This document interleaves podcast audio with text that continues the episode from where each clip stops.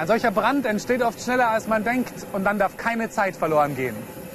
Hier bei der Freiwilligen Feuerwehr in Rednitz-Sembach bekommen wir heute gezeigt, wie die Feuerwehrmänner in einem Notfall schnell helfen können. Du erfährst, wie du auf Englisch sagen kannst, wem oder für wen etwas getan wird. Außerdem schauen wir uns im Vokabelteil das Wortfeld Notfall an und im Lerntipp erfährst du, wie du Englisch online noch besser üben kannst. So, und jetzt wird es hier ein bisschen heiß. Camilla, thanks for your No help. problem. What can we do here today? Well, here at the fire station, you're going to learn how to become real firefighters. You're going to learn about the different equipment that we have here and the uniforms. You'll also get to see where all the different telephone calls come in. And finally, you'll get the chance to wash one of the hoses. Camilla wird jetzt gleich zusammen mit Paulina und Alexandra noch ein Feuer löschen. Und du solltest dabei genau aufpassen, denn danach gibt es wieder zwei Fragen zu klären. Erstens, wie viele Mitglieder hat die Freiwillige Feuerwehr hier in Rednitz-Hembach überhaupt? Und zweitens, in Deutschland musst du in einem Notfall die 112 wählen. Welcher Notruf gilt eigentlich in Großbritannien? Alright? Yep. Okay, good luck then. Okay, so I'm now going to show Paulina and Alexandra how to put a fire out just like I did earlier. And the most important thing we need is this. And this is a fire extinguisher. And there's a couple of things that we need to think about when we use it. One is that when we hold it, we need to hold it really far up the top. And two is just that we press down on the handle. One thing we need to think about is the wind. We always need to work in the direction of the wind, so it's better if we go over here. Okay, so we need some fire. And Paulina, if you want to take it, it's quite heavy. Okay. Okay, and put your hands up here. Good. Yep, and then just one long press. Good, brilliant. Good, just put that down. So here at this fire station, there is a team of 75 people who work here, and they're all volunteers. And that means that they don't get any money for the hard work that they do. There's also a youth fire brigade, which you can join if you're above 12 years old.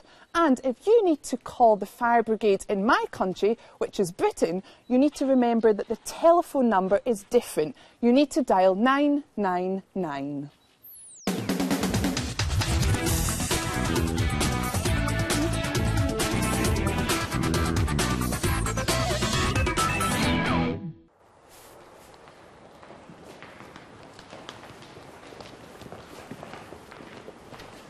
Ja, wenn du genau zugehört hast, war es ja gar nicht so schwer, die Antworten auf die zwei Fragen zu finden.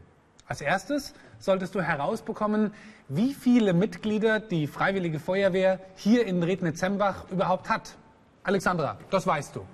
Die Feuerwehr hat 75 Mitglieder. Richtig. Camilla hat gesagt, at this fire station there is a team of 75 people who work here. Als zweites solltest du herausbekommen, welche Notrufnummer du in Großbritannien wählen kannst. Denn die unterscheidet sich ja von unserer deutschen 112. Paulina, was musst du da wählen? Ja, in Großbritannien muss man 999 bei einem Notruf wählen. Richtig. Camilla hat gesagt, in my country, which is Britain, you need to dial 999. Und für dich gibt es mehr Fragen zum Hörverstehen in unserem Online-Bereich.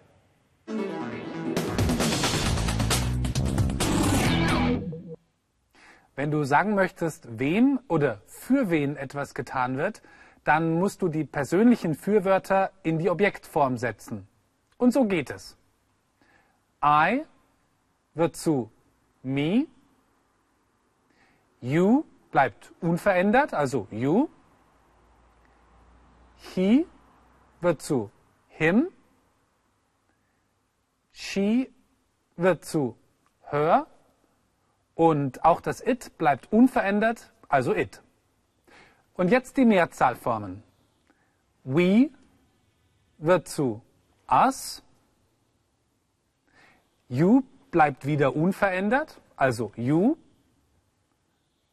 und they wird zu them.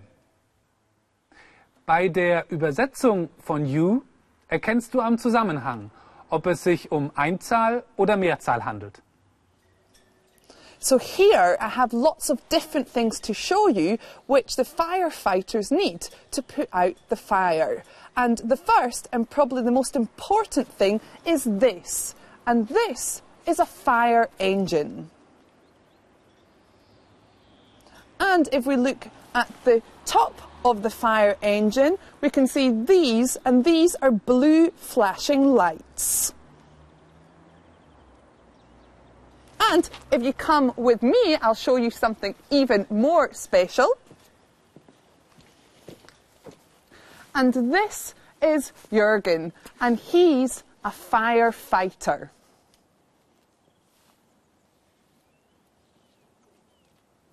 And Jurgen is wearing a helmet. And at the side of his helmet, he has this, and this is a torch. Jurgen is wearing a special uniform.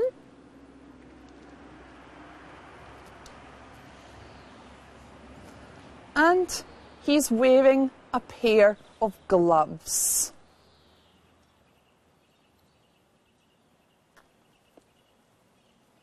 And in his hands, he's holding an axe.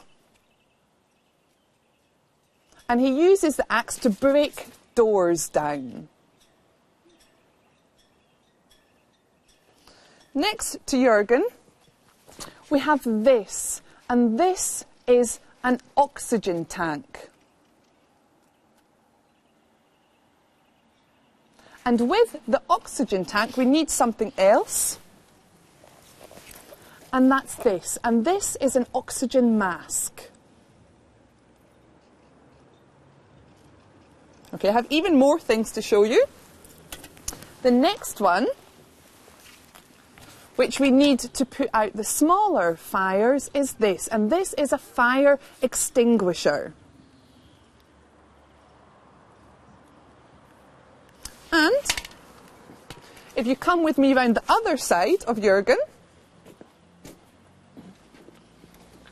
we have this. And this is a hose.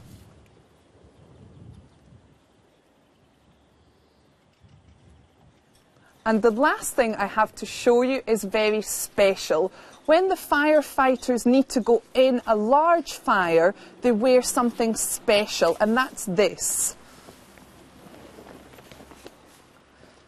This is a fire resistant jacket, and that means that when the firefighters wear it, they're protected from the fire. And I'm going to put this on now.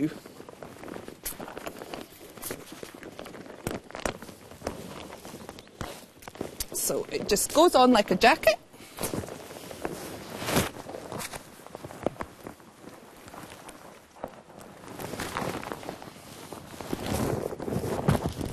And then we pop it together. Jurgen can just help me.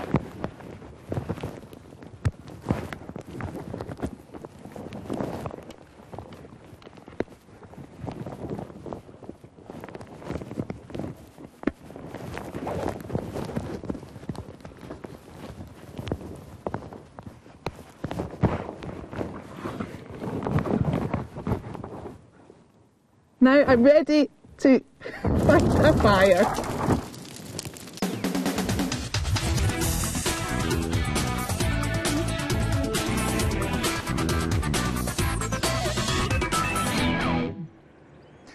Um deine Englischkenntnisse zu vertiefen und um noch weitere Übungen durchzuführen, solltest du unser Online-Angebot besuchen. Hier findest du zu jeder Folge vier Teile. Erstens eine Startseite mit den wichtigsten Inhalten der Folge. Alles kurz und bündig. Zweitens die Mediabox mit den Filmszenen, den Aufgaben und Lösungen und natürlich weiteren Erklärungen. Drittens einige zusätzliche Übungen und Lösungen, die unterschiedlich schwer sind. Und zum Schluss eine Liste mit den neuen und mit etwas schwierigeren Vokabeln. Also, probier's doch einfach mal aus.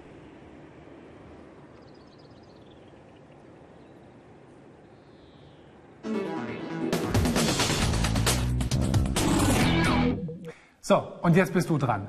Wir bekommen jetzt gleich noch weitere Informationen über die Feuerwehr hier in Rednitz-Sembach und versuchen dann in den Sätzen das Objekt jeweils durch das persönliche Fürwort zu ersetzen. Alles klar? Okay, dann geht's gleich los. Hier ist unser erster Satz. Moment. So, liest du bitte mal vor. The firefighters clean the hose regularly. Richtig? Sagst du es gleich auf Deutsch? Natürlich, die Feuerwehrmänner reinigen den Schlauch regelmäßig. Gut. Wie könntest du das Objekt hier ersetzen? The hose äh, könnte man durch it ersetzen. Gut, dann heißt der Satz. The firefighters clean it regularly. Sehr gut. Und dann geht's auch gleich mit dem zweiten Satz weiter. Bitte. The firefighters put the fires out. Gut, Die Feuerwehrmänner löschen die Feuer. gut, richtig. Die Feuer ist Mehrzahl. Insofern kannst du es ganz einfach ersetzen. Durch them, Ja?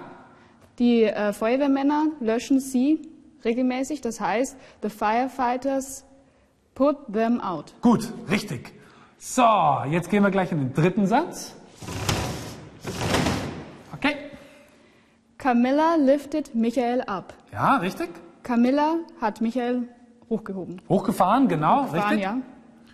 Wenn du jetzt hier Michael ersetzt, hast du zwei Möglichkeiten. Him.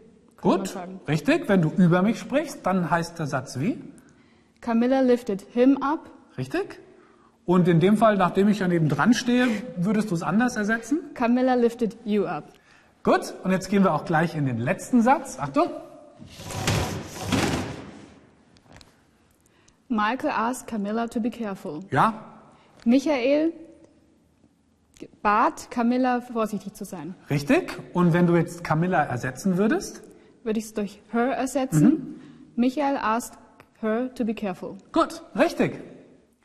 Und für dich gibt es mehr Übungen in unserem Online-Bereich.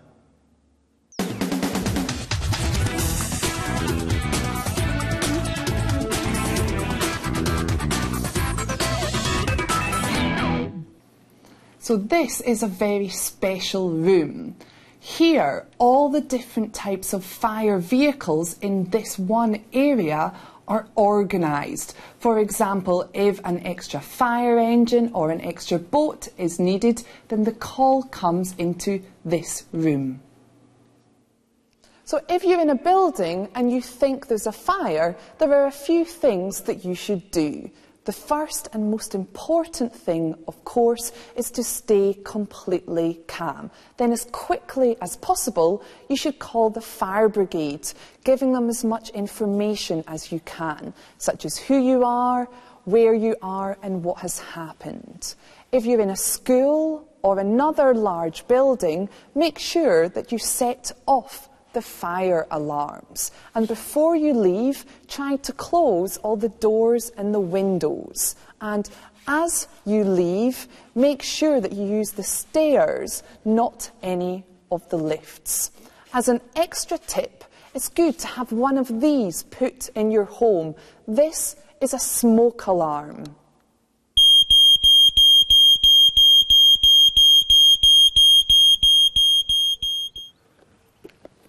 We spent some time watching the firefighters. It's really reassuring to know that they do such a great job. I'm glad you found it such a positive experience. We really did. But now it's your job to do some more exercises Online.